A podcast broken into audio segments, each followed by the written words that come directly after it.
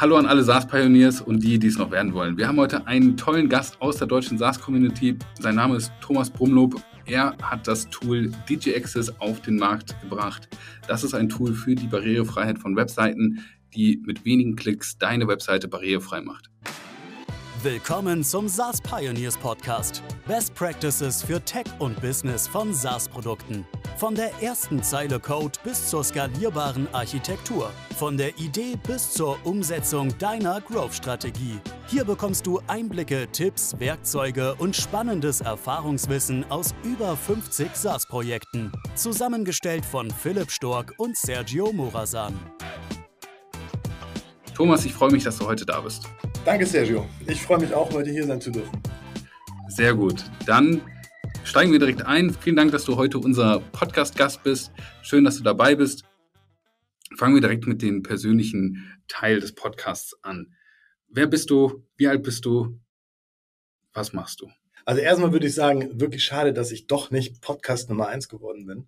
Ähm, wer ich bin, du hast mich eigentlich schon ganz schön vorgestellt. Thomas Brumlob, äh, 41 Jahre bin ich jetzt und Gründer und auch CEO von DJ Access.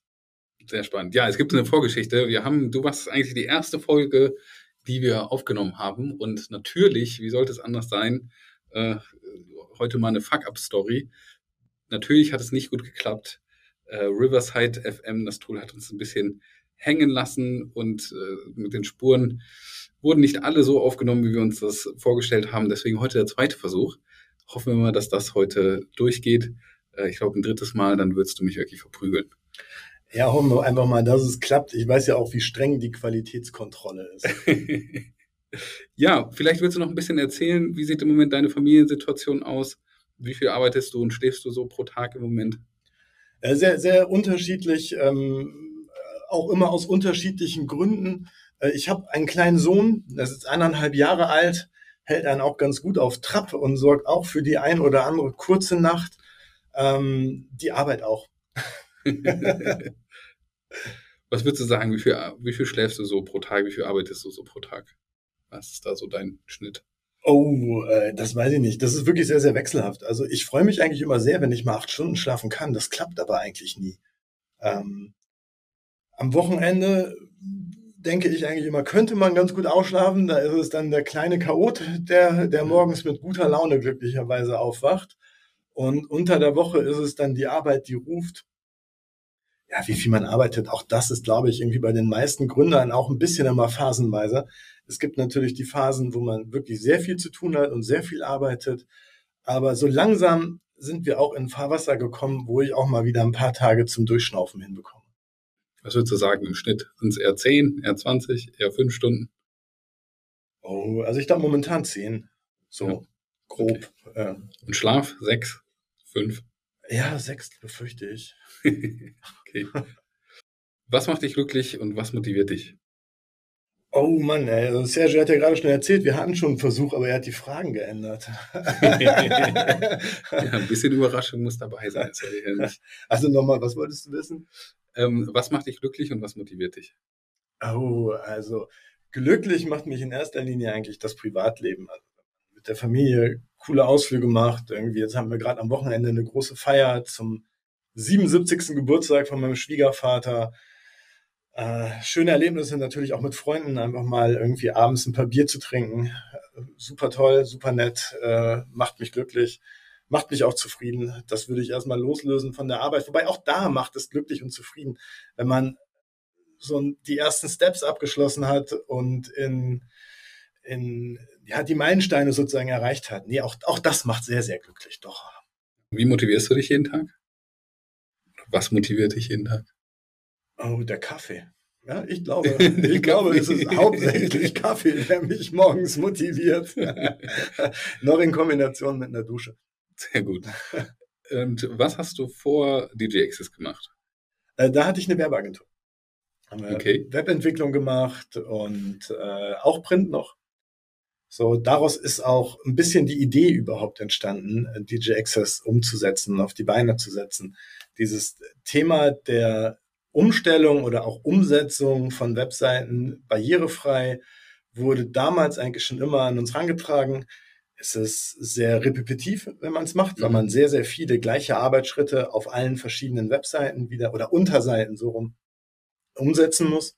Mhm. Ähm, und natürlich ist es auch sehr, sehr aufwendig, bestehende Webseiten überhaupt barrierefrei zu machen. Es geht ja über Schrift und Kontrast hinweg. Vielleicht reden wir da gleich noch drüber. Mhm. Ne? Und so, so entstand überhaupt erstmal die Idee, dass man so einen Prozess doch vielleicht automatisieren kann. Wie seid ihr genau an dieses Thema rangekommen? Wart ihr mit der Agentur schon in die Richtung spezialisiert oder zumindest in den Kundenstamm spezialisiert? Gab es da so oder gab es einen leichten Überhang in eurem Kundenportfolio, sage ich mal, in die Richtung? Naja, so Überhang Richtung Barrierefreiheit würde ich jetzt noch nicht sagen, sondern es war dann ein relativ viele äh, gemeinnützige Vereine, äh, sowas wie, wie die Lebenshilfe und, und andere Kunden, die dann ab einer gewissen Zeit, und ich kann dir jetzt rückblickend gar nicht mehr genau sagen, ab wann, doch immer häufiger mit diesem Wunsch ankam, dass die Seite doch auch wirklich für alle Menschen zugänglich sein soll. Mhm. So, und das war eigentlich so Stück für Stück der Beginn. Und äh, dann haben wir natürlich dann auch irgendwann angefangen, und Kunden zu fragen, und sollen wir das denn nicht vielleicht auch barrierefrei machen, mhm. wie, wie es sich dann so entwickelt. Und da war die Resonanz meistens so, dass sie es auch ganz gerne haben wollen. Okay, ihr hattet ja noch einen Verlag mit angeschlossen an die Agentur. Wenn ich mich richtig erinnere, kamen die Kunden so ein bisschen aus dem Verlaggeschäft heraus auch, dass ihr das quasi in, aus dem Verlaggeschäft auch generiert habt? Wenig. Also mhm. ja, gab es auf mhm. jeden Fall, aber das Gros kam eher über andere Kanäle. Okay, verstehe. Also der Fokus kam, kam quasi nicht durch den Verlag her. Was hattet ihr in dem Verlag für äh, Titel damals gehabt? Oder mit welchen Themen hattet ihr euch da beschäftigt? Auch relativ verschieden, aber auch da hatten wir mit der Stadt Bonn zum Beispiel ähm, immer so ein, so ein einmal jährlich erscheinendes Magazin zum Thema Barrierefreiheit. Mhm. So, also auch da gab es Berührungspunkte. Aber man muss auch dazu sagen, das Thema digitale Barrierefreiheit war, als wir damit angefangen haben und die Kooperation gemacht haben, war noch gar nicht da, war mir auch noch gar nicht so bekannt, muss ich mhm. zugeben, ja. Okay, also seid ihr so reingewachsen in das Thema sozusagen schon aus eurem so ein Umfeld so ein bisschen her und da ist euch die Idee quasi vor die Füße gefallen wahrscheinlich. So ja, wie die, wie, die, wie die Jungfrau zum Kinder, wie man so sagt. Ja. okay. Kommst du denn persönlich eher aus der Tech-Richtung oder mehr aus der, aus der Business-Richtung, sage ich jetzt mal? Aus der Business-Richtung. Also okay. man entwickelt natürlich einiges an Verständnis für Tech und versteht auch immer mehr, aber selber hart coden, da bin ich komplett raus. Okay stell doch einmal dein Produkt vor. Was ist dein, dein Pitch? Wie würdest du dein Produkt beschreiben? Naja, ein bisschen hatten wir schon. Äh, Webseiten barrierefrei in fünf Minuten. Ähm, das fasst es eigentlich auch ganz schön zusammen, auch wenn die meisten Leute dann einfach gar nicht wissen, was man eigentlich meint. Ähm, aber es ist ganz schön plakativ. Es geht wirklich so schnell. Es muss ein Skript eingebunden werden und dann fängt unser Algorithmus an was wir machen, das ist einmal das klassische Schrift einstellen, Kontrast einstellen, so dass wirklich jeder es optisch erfassen kann. Es geht aber darüber hinaus, wir setzen eine saubere Tastaturfunktionalität um, dass man wirklich komplett ohne Maus alle Funktionen so nutzen kann, wie es zum einen vorgeschrieben ist, wie es zum anderen aber auch wirklich Sinn ergibt, weil man dann auch schnell und vernünftig durchnavigieren kann.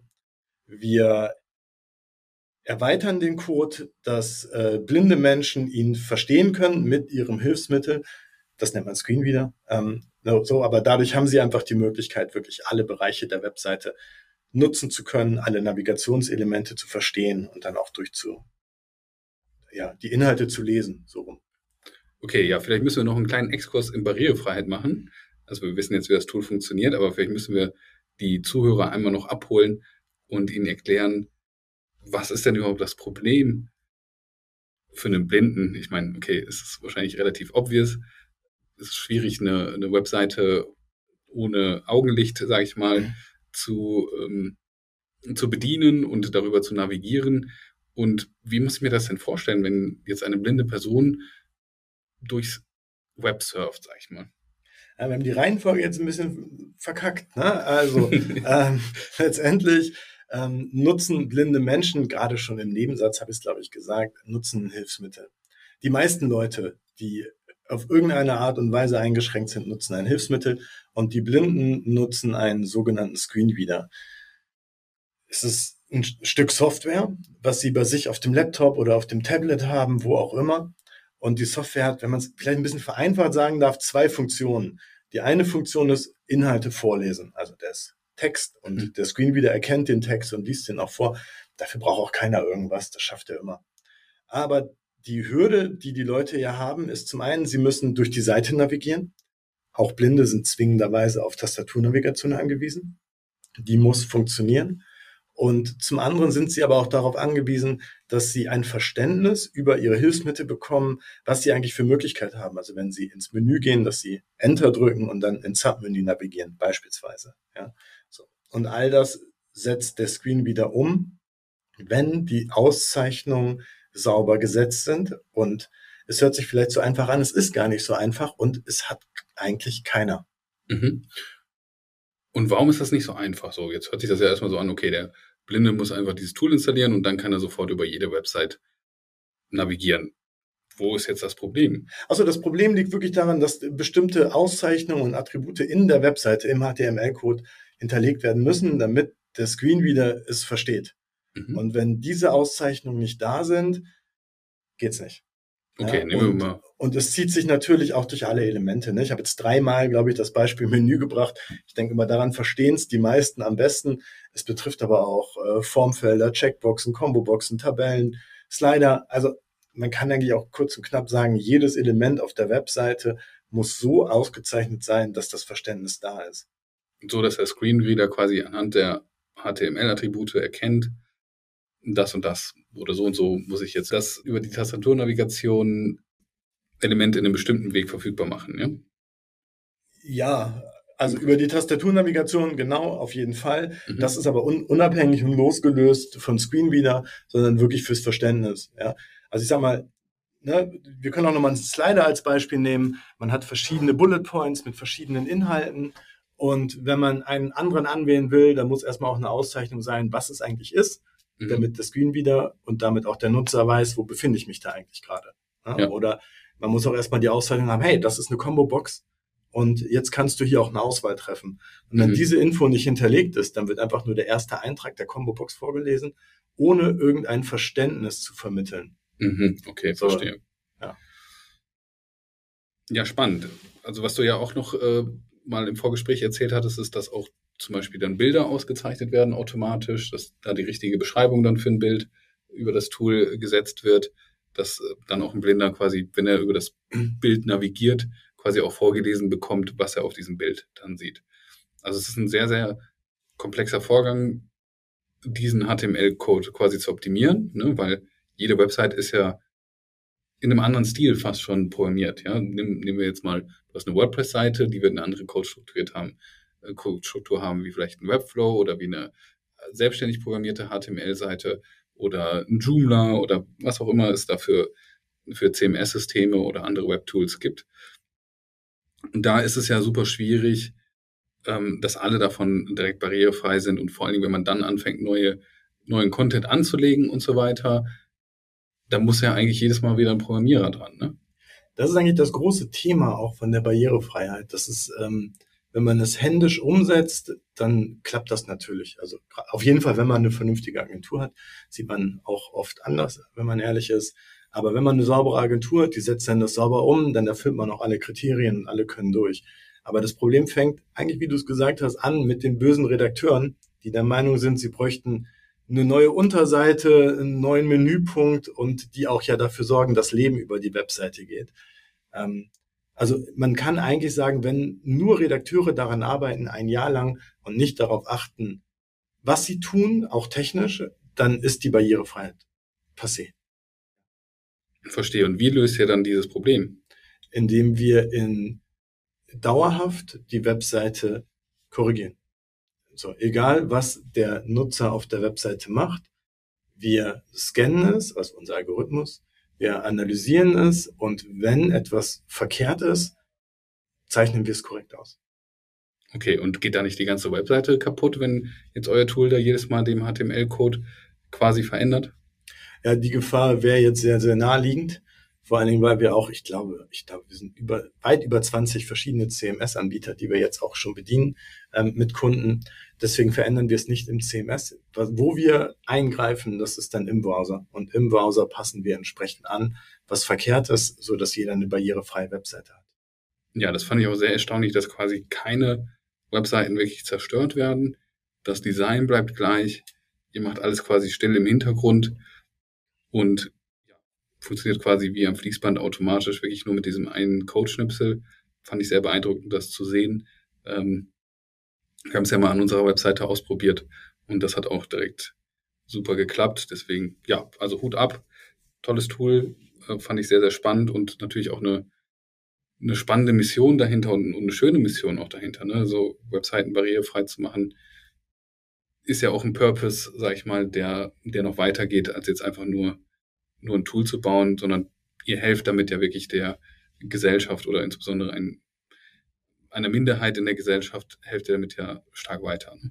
Ja, der sogenannte Social Impact, was jetzt mhm. immer öfter und immer auch höher gehängt wird, der ist schon relativ groß, vor allem wenn man auch mal die Zahlen, also wir nehmen dann immer die von der Aktion Mensch, ähm, die haben das entsprechend mal erhoben.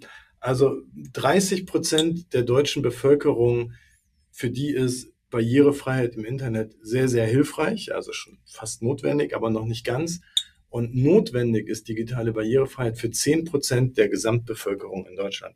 Also es sind wirklich viele, viele Menschen, die darauf angewiesen sind. Wir reden ja auch jetzt gerade viel über Blinde. Mhm. Es geht aber ja weit, weit darüber hinaus. Also die Webseiten für Blinde barrierefrei zugänglich machen uns immer so ein bisschen, ja, das, äh, wo, wo, wo alle drauf gucken, weil wenn man das schon sauber schafft, dann ist der Rest eigentlich auch schon vernünftig umgesetzt. Mhm. Aber es gibt doch noch sehr, ist, sehr viele. Ist, ist ja wahrscheinlich auch ein einfacher Use Case, den man wahrscheinlich besonders einfach erklären kann. Ja. Ich meine, was gibt es noch für Use Case? Hast du da andere Beispiele? Ja, sehr viel, aber du kannst, wenn du einfach wirklich mal eine richtige Menge auch mhm. gedanklich dir vorstellen möchtest, dann nimmst du deine Großmutter. Mhm. Ja, so, die einfach darauf angewiesen ist, dass sie ihre Webseite vernünftig äh, groß stellen kann. Ja, mhm. also was die Schrift angeht, dass sie eine vernünftig lesbare Schrift hat. Also es ist sehr, sehr einfach. Das ist jetzt natürlich auch nicht die Raketenwissenschaft in der Umsetzung, aber auch das ist gemeint, wenn man von Barrierefreiheit redet. Genau, das vielleicht noch zur Erklärung. Also ihr könnt euch das auch gerne mal online angucken, dgaccess.de. Ähm, da ist das Tool auch schon direkt mit installiert. Es gibt halt noch Funktionalitäten einfach drin, dass man halt Einstellungen an der Webseite oder, oder das Erscheinungsbild der Webseite manipulieren kann, indem man zum Beispiel Schriftart größer macht, die Kontraste höher stellt, eventuell Animationen stoppt. Ich glaube, das ist für Epileptiker ähm, ganz, ganz dringend wichtig. Dann ähm, dort nicht einfach automatisiert Videos oder Animationen ablaufen zu lassen oder vielleicht sogar auch Bilder auszublenden. Ähm, und ja, fand ich super spannend, dann auch zu sehen, dass man dann einfach die Webseite quasi für den Nutzer im Browser manipulieren kann. Das sehen natürlich alle anderen Nutzer in dem Moment nicht. Das ist nur derjenige, der dann in seinem Browser ist, kann er dann auch jederzeit zurücksetzen. Und ja, das sind auch nochmal sehr spannende Funktionalitäten, fand ich, die ihr dann noch, dann noch damit drin hattet. Ne? Möchtest du noch was zu diesen Funktionalitäten sagen? ich fand, du hast das so gut erklärt. Ich dachte mir, vielleicht lasse ich dich einfach noch mal weiterreden. Das war auch gut auf den Punkt. Nein, also ich glaube auch, man sollte es sich einfach mal in Ruhe anschauen. Diese Art der Funktion, die versteht auch hier. Also ja. ähm, wir haben auch voreingestellte Profile, die halt verschiedene ähm, Einstellungen kombinieren, direkt schon, damit die Bedienung relativ einfach ist oder so einfach, wie es notwendig ist. Ne, ich denke, auch da ist für die meisten, wenn man kurz drüber nachdenkt, klar, wo, woher diese Kombination kommt. Natürlich haben wir es mit Betroffenen zusammen entwickelt, aber jeder, denke ich, mit ein bisschen Empathie kann sich da reinfühlen. Mhm. Ähm, wichtig finde ich immer noch, man kann die Profile auch einfach erweitern. Man kann auch sagen, okay, ich hätte trotzdem noch gerne keine Bilder oder ähm, einen höheren Kontrast oder was auch immer. Und äh, diese Einstellung, die jeder Nutzer vornimmt, genau wie du erklärt hast, äh, werden gespeichert. Das finde ich immer noch wichtig im Local Storage. Das bedeutet, diese Einstellung nimmt man einmalig vor und bei mhm. jedem, auf jeder Unterseite und natürlich auch bei jedem neuen Besuch sind die Einstellungen wieder genauso da, wie man sie sich damals gesetzt hat. Mhm. Es soll keine Beschäftigungstherapie sein. Es soll helfen. Einmal eingestellt für immer. Okay, cool. Und die, wer ist denn überhaupt deine Zielgruppe? Also, was ist im Moment so dein, dein stärkster Vertriebsfokus? Unsere Zielgruppe sind eigentlich die Menschen, die darauf angewiesen sind, dass die Webseiten barrierefrei sind. Aber unsere Zielgruppe, die das Geld dafür dann natürlich auch ausgeben müssen, sind die Webseitenbetreiber Und in erster Linie ist bei uns momentan im Fokus die Webseitenbetreiber, die verpflichtet sind. So, es gibt resultierend aus einer EU-Verordnung eine Pflicht für alle öffentlichen Stellen, ihre Webseiten barrierefrei zu gestalten, also öffentliche Stellen, Kommunen, Städte, ähm, Krankenkassen, alles, was da so in diesem Dunstkreis ist oder vielleicht für die, für die BWLer hier in der Runde oder von den Zuhörern, alle Anstalten öffentlichen Rechtes mhm. sind in dieser Pflicht. Und die sind natürlich auch ganz klar in unserem Vertriebsfokus. Klar, da ist der Vertriebs wahrscheinlich am einfachsten, wenn du eine Gesetzeslage da hast, ist es wahrscheinlich der, das einfachste Argument dann äh, gerade und die sind dazu verpflichtet die haben vielleicht auch nochmal ein anderes Interesse, klar, aus ein, äh, einerseits aus der gesetzlichen Lage, aber auch, ich sag mal, aus einer institutionellen Motivation, diese, diese Zielgruppe mit abzubilden, ja, weil die ja Teil der Gesellschaft sind. Ich weiß jetzt nicht, ob, ich habe jetzt nur irgendwie blöde Beispiele, aber ob so ein, ähm, eine normale Webseite ich sag mal jetzt, sagen wir mal ehrlich, ganz, ganz ehrlich, unsere Webseite, ich weiß nicht, wie viele Blinde oder ja, in dem Sinne bedürftige Menschen, denen Barrierefreiheit jetzt da weiterhilft. Ja, ich würde das auf unsere Webseite gehen. Ja. Ich würde das aber gar nicht als bedürftig sehen. Ne? So, es ja. sind ja einfach genauso normale Leute, ne, so die genauso was kaufen wollen. Also ich glaube, ihr habt jetzt ja kein Massenprodukt, ja, aber wenn ihr mhm. jetzt irgendwie T-Shirts verkauft, ähm, dann brauchen auch blinde T-Shirts und auch alle anderen. Ne? Also ähm, ja. im Vertrieb sind wir aber auch nicht auf diesen klaren Fokus. Natürlich sprechen wir die an, die die gesetzliche Pflicht haben. Mhm. Ähm, wir machen auch kein Geheimnis daraus, dass es diese gesetzliche Pflicht gibt. Ja. Aber wir haben eigentlich gemerkt, dass es eigentlich auch die schöneren Gespräche sind, wenn man mit Interessenten spricht, wenn man mhm. eher darauf hinweist und sagt, zehn Prozent der Bevölkerung müssen also mhm. sind zwingend darauf angewiesen, dass sie das macht. Ja. Ihr seid jetzt auch kein, kein Privatunternehmen, also so sagt man es natürlich nicht, ne? aber sondern mhm. das sind Stellen wie Städte, die Dienstleistungen zur Verfügung stellen, wo du es dir ja nicht aussuchen kannst. Ja? Mhm. Du kannst ja nicht als, als Bonner, bist Bonner, oder? Ja, ne? Ja, ich bin Bonner. Ja, ne? als, als Bonner kannst du ja noch nicht hingehen und sagen, so, ihr seid mir zu blöd, ich gehe jetzt nach Köln. Du kannst natürlich umziehen. Ja, mhm. aber ich sage jetzt mal so, dass du die die Websauftritte und die Online-Angebote nicht nutzen kannst, ist glaube ich in den seltensten Fällen ein Umziehgrund. Und insofern gehört es, denke ich, einfach dazu. Und deswegen gibt es, glaube ich, auch in diesem Bereich diese diese Pflicht, äh, dass es einfach umgesetzt werden muss. Okay. Und wie lange bleiben die Kunden so? Habt ihr eine hohe Absprungrate? Also unsere Kunden sind sehr treu ähm, es ist ja auch wirklich ein dauerhaftes Thema, womit man sich auch dauerhaft beschäftigen muss. Und ähm, Stand heute haben wir keine Kündigung. Okay, und wie gestaltet ihr euren ganzen Sales-Prozess Marketing-Prozess? Was sind so die Sachen, die du bisher ausprobiert hast, die am besten funktionieren und was nicht funktioniert? Ja, also ausprobiert haben wir fast alles. Ähm, was kann ich immer mit anfangen? Was am besten funktioniert, ist äh, Google Ads. Mhm. Ähm, Gerade glaube ich auch für unseren Bereich, weil unsere Keywords auch nicht unbezahlbar sind. Wir verkaufen mhm. zum Glück keine Schuhe. Ich habe mal geschaut, äh, was man da ausgeben muss für einen Klick. Also wird einem anders.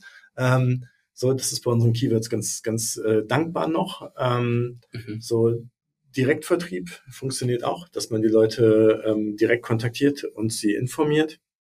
Natürlich immer mit begleitenden E-Mail-Kampagnen ähm, wenn man die Leute schon kennt, funktioniert das natürlich auch super. Äh, was nicht funktioniert ist, kann man schon fast sagen, der, der fast gesamte Rest. Ähm, LinkedIn, mhm. was glaube ich aber auch daran liegt, dass die, oder glaube ich nicht nur, sondern die Zahlen haben es eigentlich auch gezeigt, dass die Entscheider der, der, der Kommunen und der öffentlichen Stellen nicht bei LinkedIn sind. Mhm. Ähm, so, was äh, auch bisher auf jeden Fall keinen messbaren Erfolg gebracht hat, das Facebook oder vergleichbares. Okay, spannend. Wie sieht denn derzeit dein Team aus? Wie bist du aufgestellt? Wie sieht die Organisation bei dir aus? Ähm, wir haben ein Vertriebs- und Marketing-Team. Das sind momentan vier Leute. Mhm. Ähm, wir haben äh, Entwickler. Aktuell arbeiten wir mit, mit freien Entwicklern. Mhm. Ähm, auch ja teilweise mit welchen, die du uns netterweise vermittelt hast. Ähm, gute Jungs. Das äh, ist insofern dann auch immer eine etwas schwankende Teamgröße. Gerade arbeiten wir ja noch an, an neuen Funktionen und Erweiterungen. Und ich würde behaupten, dass aktuell das Team bei drei Vollzeitpersonen steht. Ähm, ja, aber wie gesagt, das ist immer sehr schwankend. Und das ist ja. eigentlich auch das Schöne daran, wenn man mit Freien arbeitet, dass man da einfach die Möglichkeit hat, Ressourcen, wenn man sie braucht, dazu zu buchen. Und wenn man sie eben nicht braucht, dann auch nicht zu buchen und eben auch nicht zu bezahlen und nicht sich immer damit rumschlagen zu müssen, hm, wie kriege ich die Jungs und Mädels denn jetzt beschäftigt. Ja. Ähm, ja, insofern ist das auf dieser Seite immer relativ schwankend. Ja, ich glaube, gerade bei deinem Tool hat sich die Zusammenarbeit mit uns ja auch, ich sag mal, bezahlt gemacht, weil, wenn wir ehrlich sind, die Funktionalität am Anfang war natürlich sehr, sehr komplex, alles zu bauen. Ähm, und jetzt müssen wir natürlich sukzessive bauen wir weiter zusammen. Gibt es immer was, was noch gemacht werden muss oder Bugs, die gelöst werden müssen oder neue ähm, kleine Funktionalitäten, die reinkommen. Aber ob sich das jetzt für dich lohnen würde, wirklich ein komplettes Entwicklerteam aufzubauen, ist wahrscheinlich eher eher nicht so, oder? Wie stehst du dazu? Nein, nein, also das wollte ich damit eigentlich auch gerade sagen. Also mhm. es lohnt sich nicht für uns, dafür ist es viel zu schwankend und mhm. ähm, ja, man hat halt immer diese Peaks, ne? Also ja. ich glaube aber, das ist normal. Ich denke auch, je, auch, auch ähm, andere Unternehmen ähm, arbeiten deswegen gerne mit Freien zusammen. Wie strukturierst du deine Arbeit und die Teams? Was sind da, was ist da deine Vorgehensweise und was sind deine Lieblingstools? Ähm, ja, wir haben relativ klare Prozesse. Es gibt auch immer kleine Abweichungen. Ne? Jeder hat hier auch so seine, seine Eigenarten, wie er gerne mhm. arbeitet. Ich bin deutlich der Meinung, das muss man den Leuten auch lassen. Ähm, mhm. ne? Also die Prozesse sollten grundsätzlich erstmal nicht zu starr sein. Ähm, wir haben äh, also zwei Bereiche, wie ja gerade eigentlich schon Marketing, mhm. Vertrieb, haben wir ein CRM-System, dann nutzen wir Zoho mhm. indem wir unsere Prozesse wirklich sauber abbilden können, inklusive äh, Termine, inklusive Abrechnen von Subscription und alles, was da reingehört, also auch Buchhaltung, mhm.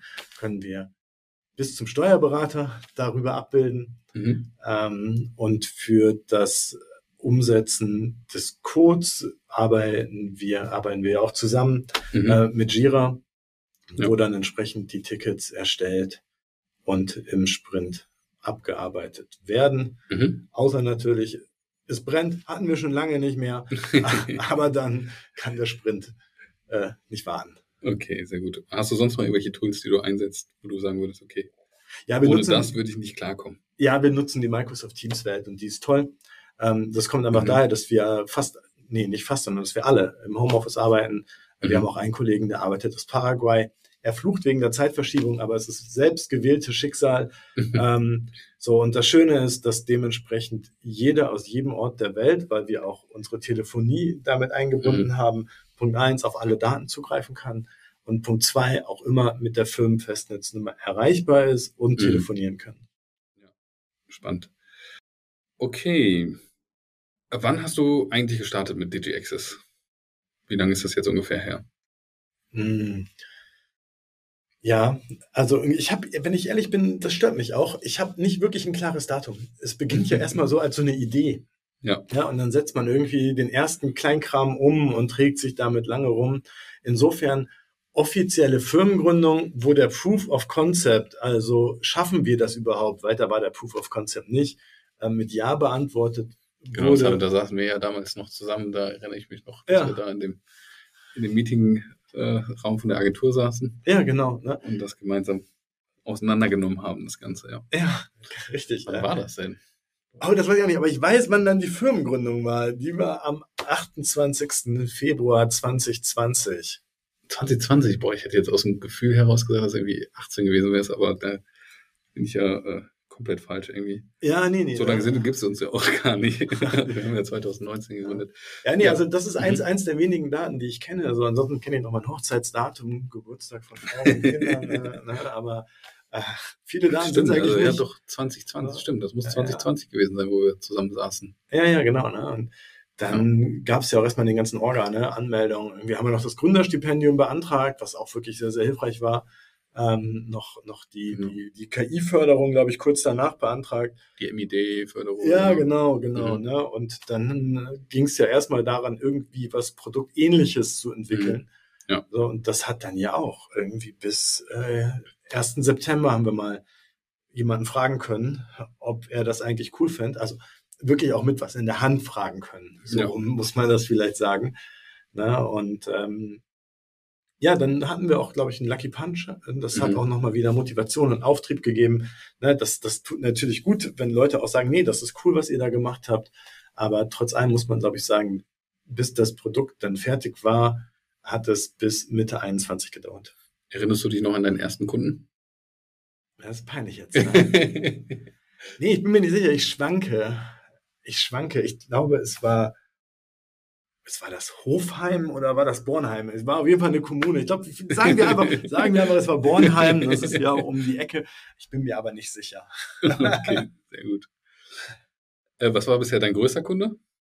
Äh, Uniklinikum Münster. Spannend. Okay, und ähm, was waren so deine größten Challenges in der Anfangsphase? Naja, am Anfang hatten wir gerade schon so ein bisschen am Rande überhaupt mal dahin zu kommen, dass man ein Produkt hat. Mhm. So. Danach war erstmal so das Gefühl, boah, ist es getan? Mhm. So, jetzt muss die Welt das nur noch erkennen und muss es nur noch kaufen. Und auf einmal merkt man, wie viele Kleinigkeiten man hat, wie viele Bugs man hat, mhm. an welche Bereiche man vielleicht doch noch ran muss, dass es auch wirklich in allen CMS sauber funktioniert.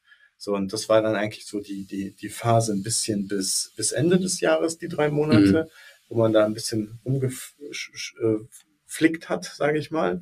Ne? Dann kam auf einmal die nächste große Welle auf uns zu. Da ging es dann auf einmal darum, ach, ihr nutzt die Amazon Cloud machen wir nicht.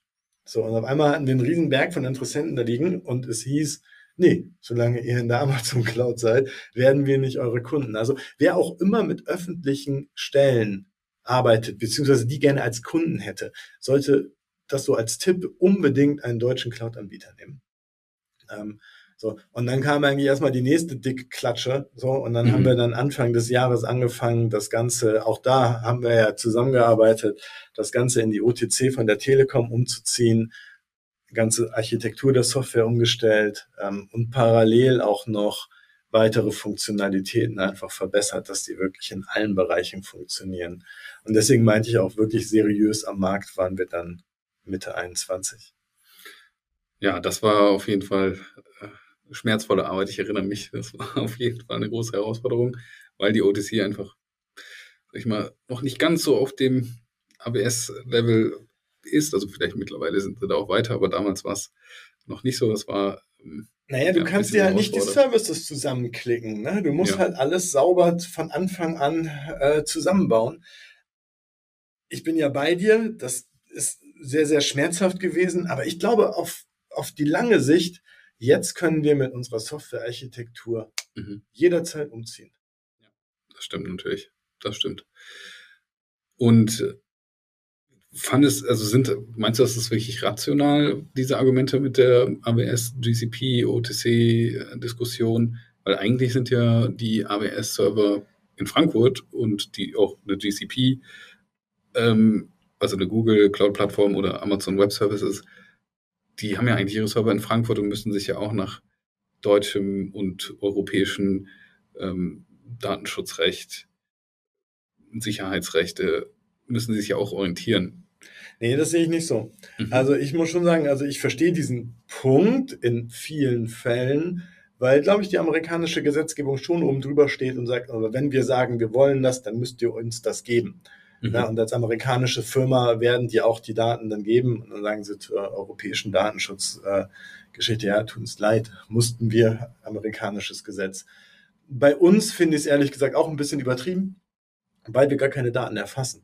Ja, gerade mhm. auch unter diesem ähm, DSGVO-Konformität-Aspekt und weil wir für uns auch gesagt haben, mit den Daten können wir eigentlich eh kein Geld verdienen, wir wollen das Problem mhm. lösen und dann ähm, sind wir auch fein damit. Ähm, wie gesagt, also um nochmal auf den Punkt zu kommen, wir erfassen gar keine Daten.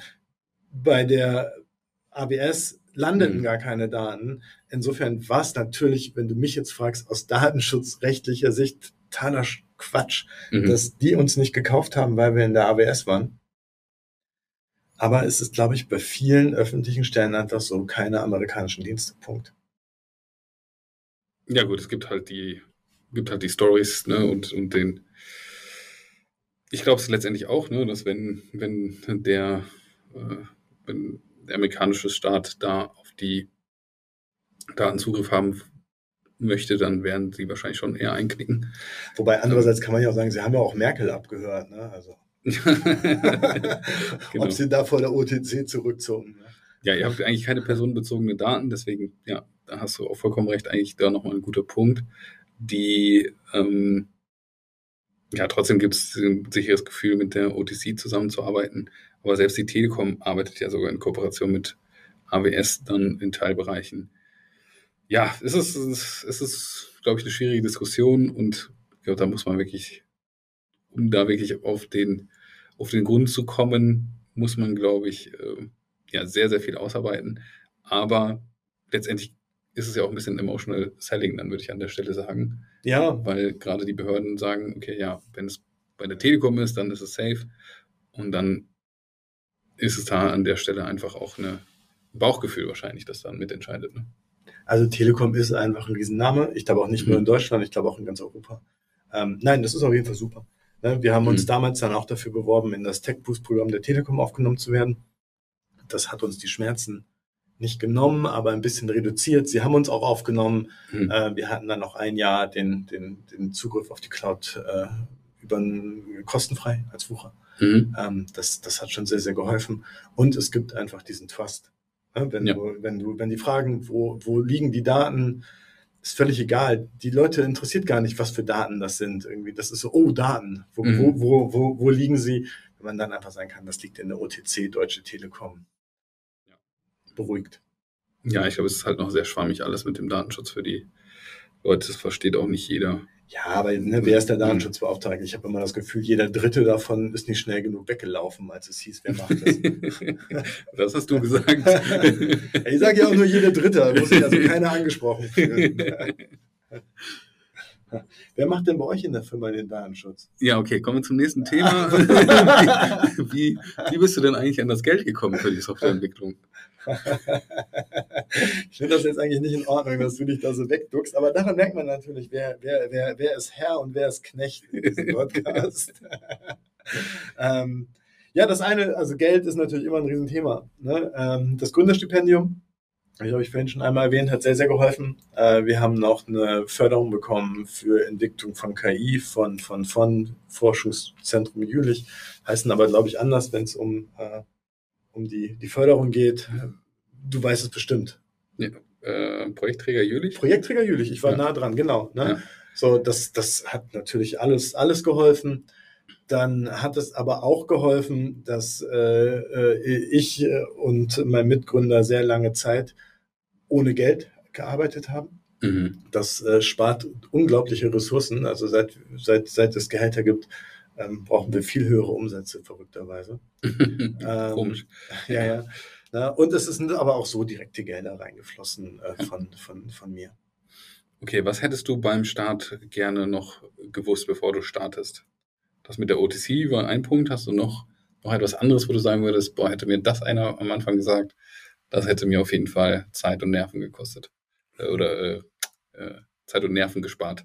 Naja, wir haben ja, wir haben ja ehrlich gesagt alles ausprobiert und wenn man alles ausprobiert, dann nimmt man auch gefühlt jeden Fehler mit, auch jeden kleinen. Und wenn man kaufmännisch ehrlich da drauf guckt, dann kostet auch jeder Fehler Geld. Ja, also man entwickelt vielleicht doch in eine falsche Richtung, weil man zu optimistisch ist man macht eine Marketingkampagne und merkt im Nachgang, hm, LinkedIn ist es jetzt wirklich gar nicht. Ne? Und, und, und. Also es sind sehr, sehr viele Kleinigkeiten, wo man Lehrgeld zahlt. Ich befürchte aber, es lässt sich nicht vermeiden. Also ich glaube, fast wirklich jeder muss sich da selber die blutige Nase holen. Also es gibt so Sachen wie, ja, ähm, OTC, wenn man öffentliche Kunden hat. Ähm, genauso wichtig ist es, glaube ich, zu wissen, welche Förderung kann ich eigentlich wie und wo bekommen. Ne? Ähm, da gibt's auch die Accelerator-Programme, dafür gibt's auch das Internet und auch Bekannte, die einen vielleicht helfen können, weil sie auch mal gegründet haben. Oder uns natürlich. Oder ja, richtig. also das muss ich nochmal eben sagen hier, die äh, Förderung hat mir auch der äh, Sergio verraten. Danke, Thomas. ja, ich denke auch, dass man am Anfang sehr viele Experimente machen muss, sehr viel ausprobieren muss sollte man natürlich dann einigermaßen planvoll machen. Wer dazu mehr hören möchte, kann sich gerne einmal die Folgen zu dem Thema Lean Startup Management bei uns im Podcast anhören. Ich glaube, die Folge 1 ist es sogar. Genau, schaut mal einfach rein. Da ist auch sehr viel dazu nochmal beschrieben.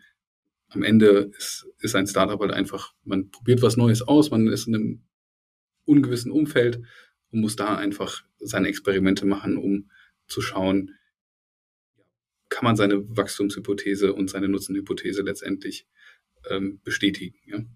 Deswegen finde ich nochmal spannend, dass du es angesprochen hast. An der Stelle wollte ich nochmal einen Hinweis machen.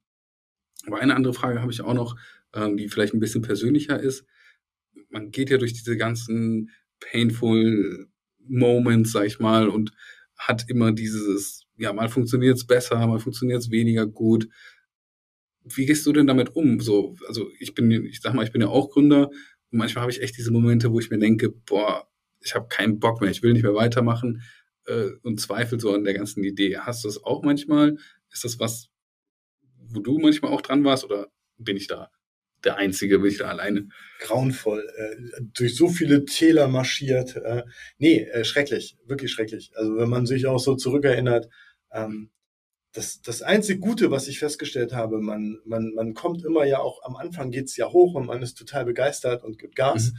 Ne? Dann merkt man auch immer so, okay, da ist ein, hat ein Balken nicht gehalten, da ist man nochmal in eine Falle getappt. Ähm, da ist ein Kunde, den man irgendwie wollte und den man auch gebraucht hätte, gerade in der Anfangszeit doch nicht gekommen. Und dann wird das Tal immer tiefer und tiefer und man äh, durchwandert es wirklich mit Mühe. Also was ich festgestellt habe, und ich glaube, wenn das der Fall ist, im Rückblick nach einem halben Jahr bis ein Jahr, dann ist man auf einem guten Weg. Die Täler werden flacher, auch die, die, die, mhm. die hohen werden, Höhen werden auch flacher. Also so, mhm. man hat nicht mehr diese, diese ganz extremen Ausschläge, sondern ähm, es wird ein bisschen nivelliert, auch wenn es natürlich nicht ganz nivelliert ist, auf jeden Fall bei mir noch nicht. Mhm. Ähm, ich würde denken, bei dir auch nicht. Das ist es vielleicht auch nie. Ne? Aber dass man auch in diesen, in dieses ja, Existenzangst ein bisschen reinrutscht und denkt so, boah, war jetzt wirklich alles, was mhm. ich hier anderthalb Jahre lang gemacht habe, eigentlich für die Katz. Ja. Ne? So, also, so, das ist irgendwann natürlich dann auch vorbei. Das ist schon mal ähm, das, das erste Wichtige. Und ich glaube, was auch noch sehr, sehr wichtig ist, für diese ersten sehr, sehr tiefen Täler, wo man sagt, ach, ich kann eh nichts, ich arbeite ab jetzt an der Tankstelle, äh, dass man vielleicht Leute um sich rum hat, die auch mit an die Idee von einem glauben und sagen so Kopf hoch, Jung ähm, oder Mädel und du ziehst das jetzt durch. Äh, das ist eine gute Idee, äh, das sollte funktionieren. Ich glaube, wenn man das nicht hat oder wenn ich das nicht gehabt hätte, auch gerade in, in Form von meiner Frau, das wäre dann wirklich hart gewesen. Und vielleicht haut man dann auch einfach aus Kurzschlussreaktionen in den Sack. Mhm. Ja, kann ich mir auch gut vorstellen. Das ist bestimmt auch eines, mit eines der Gründe, warum halt so viele Startups auch scheitern. Ich glaube, da muss man irgendwie mit der Zeit eine gewisse Resilienz aufbauen, eine gewisse Stabilität, dann glaubt man auch länger, längerfristig mehr an sich. Und ja, immer drüber reden, glaube ich, das hilft mir auch mega äh, mit anderen Gründern oder mit auch meiner Frau auch super. Aber das die baut einen dann auf. Das ist dann. Wenn ich dich da einmal unterbrechen darf, das finde ich auch ähm, immer, immer irritierend, wenn Leute sagen, ja, ich habe da so eine Idee, aber ich rede mit keinem darüber, weil es hm. mir jemand wegnehmen könnte. Ich glaube, das ist Quatsch. Ich glaube nämlich genau ja. wie du, man muss darüber reden und zwar mit so vielen Leuten wie möglich. Und es gibt eh so wenig Leute, die aufstehen würden und das umsetzen und machen. Ja. Weil es steckt doch sehr, sehr viel dahinter. Also da hat man schon wirklich irgendwie das Pech des Jahres, wenn das passiert. Ja, es sieht am Anfang auch immer einfacher aus, als es ist, aber dann wirklich diesen Marathon auch zu laufen, ähm, ich glaube, das ist dann wirklich nochmal was anderes, als einfach nur, ja, beim Bier davon zu reden. Genau, ja, beim Bier davon zu reden, ja. Und viele haben ja auch dieses Bild, ja, ich denke, ähm, viele haben das Bild, okay, ich mache das Tool und dann in drei Tagen bin ich Millionär und da habe alles gemacht, aber man sieht hinter den ganzen Erfolgsstories, ne, man sieht ja immer nur, okay, Firma XY hat jetzt so und so viel geraced, 100 Millionen, 10 Millionen, 2 Millionen, 100.000, was auch immer. Und das ist ja quasi nur ein Erfolgsmoment am Ende einer langen Reise, ja. Und dass, dass man davor einen ewigen Marathon gelaufen ist, äh, der sehr, sehr hart war, das wird halt sehr wenig in den Medien, glaube ich, auch dargestellt. So, das ist, ja, es ist immer nur Erfolgsstories, weil die wahrscheinlich am besten klicken. Ähm, natürlich auch auf LinkedIn in, Zeiten, wo, das Personal Branding so wichtig ist, wird das natürlich dann immer hochgejazzt. Aber über diese Momente redet eigentlich kaum jemand, ne? finde ich. Ja, wer will's denn hören, oder? also, ja. ich meine, jeder hört lieber Erfolgsstories. ändert nichts daran, dass man, dass man diese, diese, diese Mühen auf sich genommen hat, ne? Und dass Ja. viele ja auch scheitern und äh, aus verschiedenen Gründen. Entweder weil sie aufgeben, weil sie das schlechte Umfeld haben. Ähm, es ist aber auch eher immer eine gefährliche Abwägung. Ne? Es gibt ja durchaus welche, die dann entsprechend sagen, ich mache nicht mehr weiter, was auch durchaus Hand und Fuß hat, wo man vielleicht auch wirklich sagen muss, besser ein Ende mit Schrecken als ein Schrecken ohne Ende. Ja, war richtig rum, oder? Ich hoffe, ich Ja. habe äh, ich hab nicht richtig zugehört, aber hört sich gut an. Nein, Spaß. Ja, schön, dass wir. Wenigstens gibt es ein Mikro. Es war zu schnell, deswegen bin ich nicht mitgekommen. Aber ja, ich meine, das war richtig gesagt. Ähm, eine Sache noch, die jeder wissen sollte, bevor er ein Software-as-a-Service-Startup gründet. Hast du noch ein, eine Sache, die du den Hörern mitgeben würdest? Oh, also da würde ich mich fast auf die Position stellen, wenn ihr eine coole Idee habt und auch glaubt, dass es einen Markt dafür gibt, macht mal. Also so wenigstens ähm, für das erste Accelerator-Programm, das findet ihr garantiert bei euch in der Umgebung, äh, wenigstens bis dahin, wie weit man es aus eigener Kraft schaffen kann. Diesen Weg sollte man auf jeden Fall gehen. Und irgendwann stellt sich dann ja die Frage, gehe ich jetzt wirklich all in, also auch mit Geld, auch mit komplett meiner Arbeitszeit. Ähm, das ist dann nochmal die nächste Hürde. Ne? Dann hat man aber eigentlich auch schon ein paar Erfahrungswerte im Idealfall. Mit anderen geredet und ein bisschen mehr verstanden, wie das ganze Game funktioniert, glaube ich. Ne? Ja. Ja. Was ist die Zukunft von DG Access? Was sind die nächsten Schritte? Oh ja, das nächste ist, äh, dass wir weitere Funktionen integrieren. Ähm, was jetzt in den nächsten Wochen online geht, ist äh, Text-to-Speech, also eine reine Vorlesefunktion. Ähm, also man kann sich die Webseite vorlesen lassen.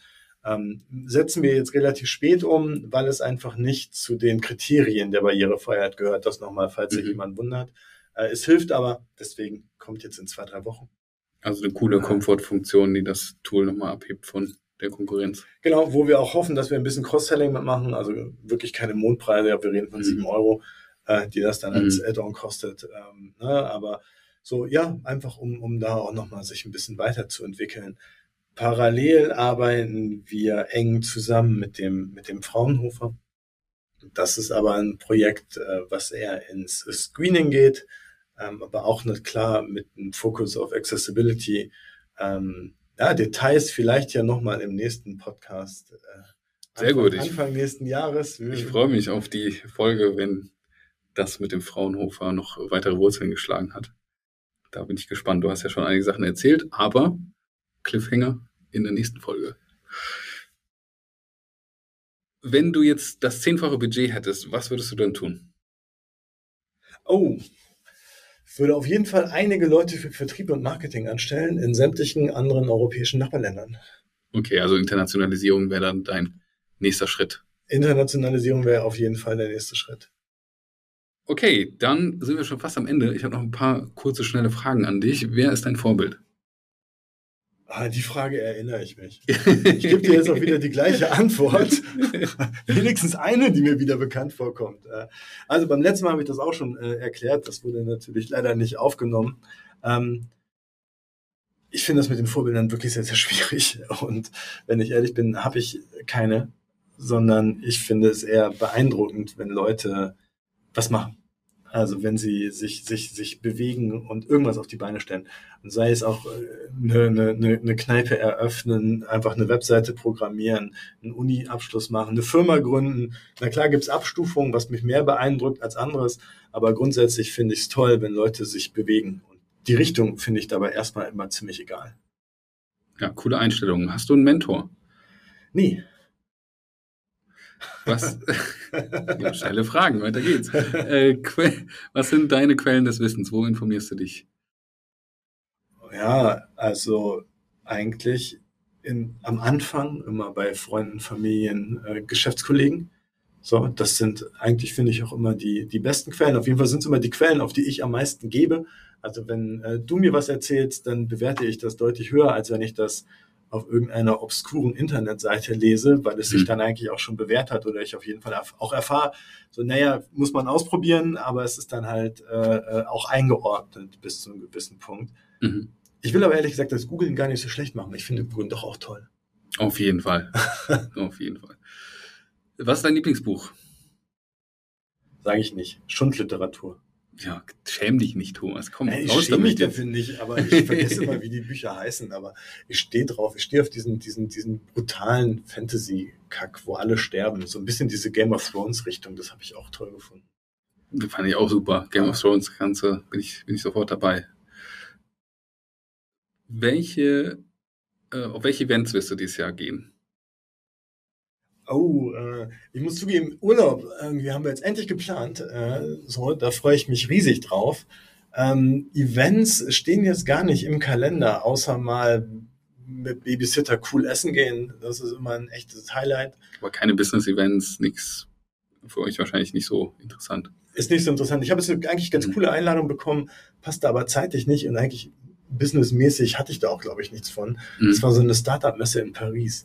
Mhm. Äh, hätte es sich einfach gelohnt. Ohne kleines Kind, muss ich sagen, wäre ich da auf jeden Fall hingefahren. Ja. So, es ist auch nicht so teuer. Der Eintritt war, war, war drin, so, man hätte sich eine Unterkunft geholt.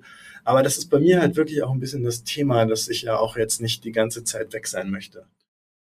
Außer unserem Podcast hörst du noch andere Podcasts. Ich höre nur euren. Sehr gut. Dann vielen Dank, dass du heute da warst. vielen Dank, dass ihr heute zugehört habt. Abonniert fleißig den Kanal. Wenn ihr mehr über uns wissen wollt, dann schaut euch die Webseite an www.sas-pioneers.de. Dort findet ihr mehr Informationen zu dem Podcast und zu all dem, was wir sonst noch in dem Bereich machen. Und wenn ihr auf die Seite von der Agentur gehen wollt, schaut euch www.01da.de an und besucht natürlich die Webseite von Thomas, dgaccess.de. Schaut euch das Tool an, äh, wird euch mit Sicherheit gefallen. Vielen Dank, dass ihr zugehört habt. Lasst noch ein Like da, fünf Sterne natürlich und folgt bitte dem Podcast, damit wir uns bald wieder hören. Bis dann. Danke, Thomas. Danke, Sergio, dass ich hier sein durfte. Danke an alle, die äh, zugehört haben. Ciao.